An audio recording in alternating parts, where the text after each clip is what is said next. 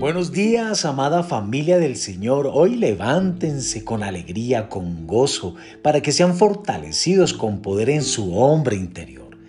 Y es a través de esta semilla de su palabra que nos fortalecemos en la fe y lograremos que todas las cosas sean posibles. La semilla de hoy se titula El servicio trae provisión. El servirles a otros da y atrae mientras que el crear una red de contactos toma y repele. El mejor plan de mercadeo para tu producto o tu negocio viene a través del amor, la generosidad, el cuidado genuino hacia otros. Cuando construyes relaciones en estos temas sin condiciones, abres una corriente de provisión que fluye de ambos lados. En varias ocasiones le he trabajado a personas gratuitamente porque no han tenido los recursos, y luego esas mismas personas son los clientes potenciales para mi vida. Este es un principio espiritual en el cual arriesgas tu negocio, tu relación, tu vida, pero nunca falla. El mundo le llama karma, pero Dios le llama siembra y cosecha. El servicio crea provisión para ti y para otros.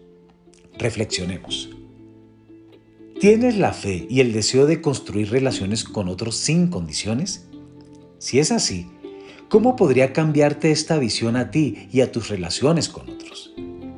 ¿Crees en la promesa de Dios de provisión para ti mientras sirves y siembras en la vida de otros? Vamos a leer algunos textos bíblicos.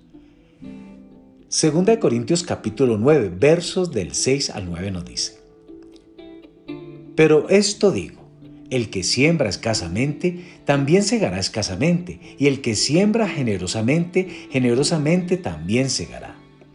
Cada uno dé como propuso en su corazón, no con tristeza, ni por necesidad, porque Dios ama al dador alegre.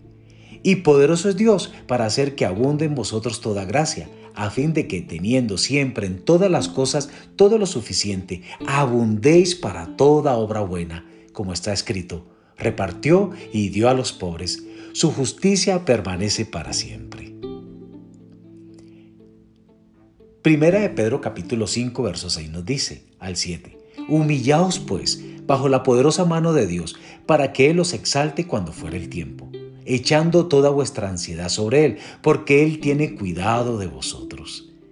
Amadas, amados, recordemos que el Señor nos dice que más bienaventurado es dar que recibir. Dios les bendiga en esta mañana.